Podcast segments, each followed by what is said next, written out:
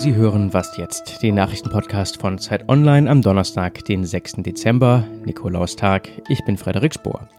Wir beschäftigen uns mit der Berichterstattung über den Fall in St. Augustin und fragen, ob auch dieses Weihnachten wieder ein Bahnchaos kommt. Zuerst aber kurz die Nachrichten. Kurz vor der CDU-Vorstandswahl hat Kandidatin Annegret Kramp-Karrenbauer einen prominenten Unterstützer bekommen. Wirtschaftsminister Peter Altmaier hat sich in einem Interview mit der Rheinischen Post für sie ausgesprochen. Er hätte eigentlich ja keine Empfehlung abgeben wollen, sagte Altmaier. Da Wolfgang Schäuble sich aber schon für Friedrich Merz ausgesprochen hat, wollte Altmaier nachziehen. Präsident Emmanuel Macron reagiert auf die Proteste in Frankreich. Auslöser der Unruhen ist ja die geplante Steuererhöhung auf Benzin und Diesel.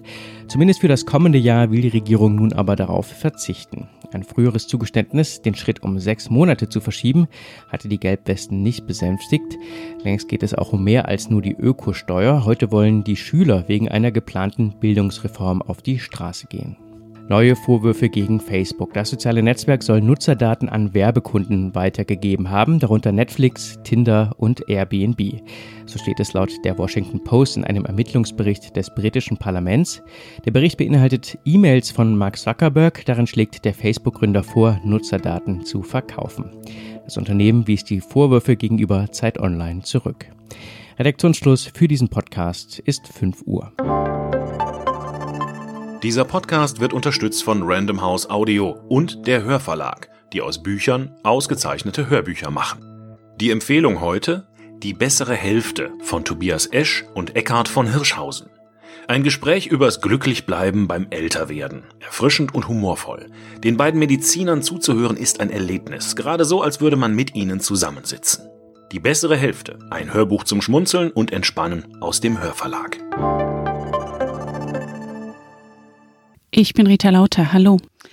Der Fall in St. Augustin hatte bundesweit für Aufsehen gesorgt. Eine 17-Jährige wurde tot in einer kommunalen Unterkunft gefunden. Tatverdächtig ist ein Mann mit deutschem und kenianischem Pass, der der Polizei offenbar bereits bekannt war.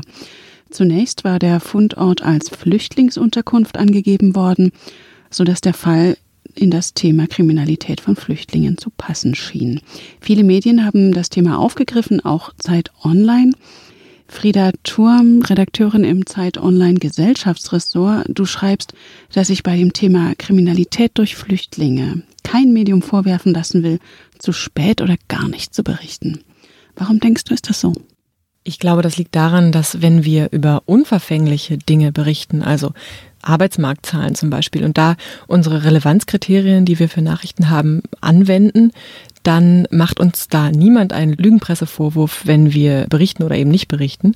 Wenn es um Flüchtlingskriminalität geht, dann aber sehr schnell. Und da auch wenn wir unsere normalen Kriterien anwenden, ist das ein Fall, der für uns relevant ist oder nicht, kommt dann doch sehr schnell der Vorwurf, wir würden etwas verheimlichen, wir würden etwas verschweigen wollen. Entsteht denn durch die Berichterstattung ein falscher Eindruck, was die Kriminalität von Flüchtlingen angeht? Man muss sagen, dass Flüchtlinge sind überproportional in der polizeilichen Kriminalstatistik repräsentiert. Also das heißt, sie sind öfter Tatverdächtige, als ihr Anteil an der Gesamtbevölkerung suggerieren würde. In absoluten Zahlen gemessen sind aber natürlich trotzdem sehr viel mehr Deutsche tatverdächtig für äh, diverse Straftaten.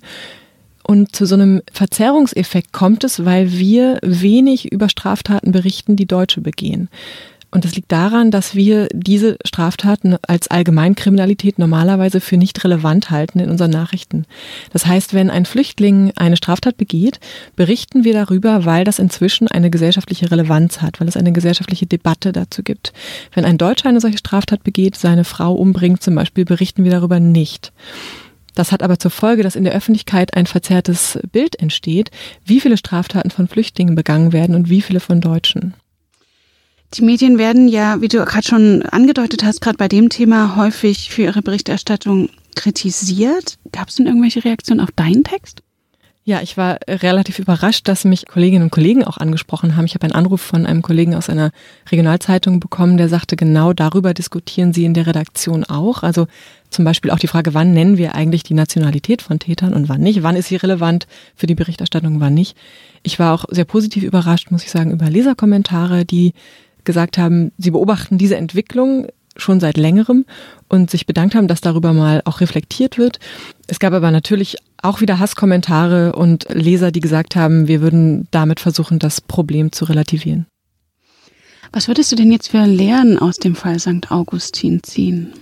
Ich glaube, zuerst ist es unsere Aufgabe als Journalistinnen und Journalisten, dass uns bewusst wird, wenn sich Relevanzkriterien verschieben in der Gesellschaft und damit vielleicht auch für unsere Berichterstattung. Das müssen wir erstmal bemerken und reflektieren. Das ist unser Job. Und dann ist es unsere Aufgabe, bei diesem Thema besonders sorgfältig zu arbeiten, weil wir wissen, wie heikel das ist und wie sehr das auch Einfluss hat auf die öffentliche Debatte. Und dein Text zur Berichterstattung über den Fall ist auf Zeit Online zu finden. Vielen Dank, Frieda Turm. Vielen Dank.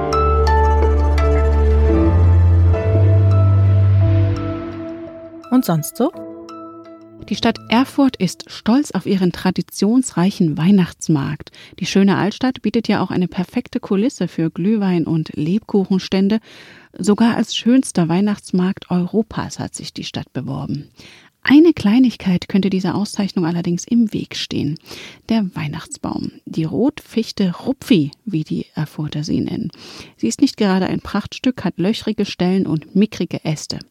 Doch nach viel Spott hat Rupfi nun einen Facebook-Account und gibt Anekdoten aus dem Alltag als Weihnachtsbaum zum Besten.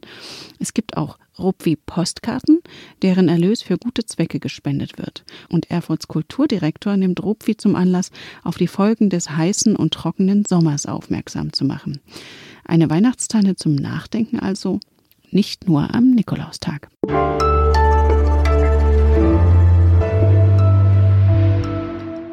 Na, wollen Sie auch über die Feiertage zu Ihrer Familie reisen? Als Bahnfahrer ist man da ja auf einiges gefasst, denn in den vergangenen Jahren gab es immer mal wieder Berichte über kaputte oder überfüllte Züge und stundenlange Verspätungen.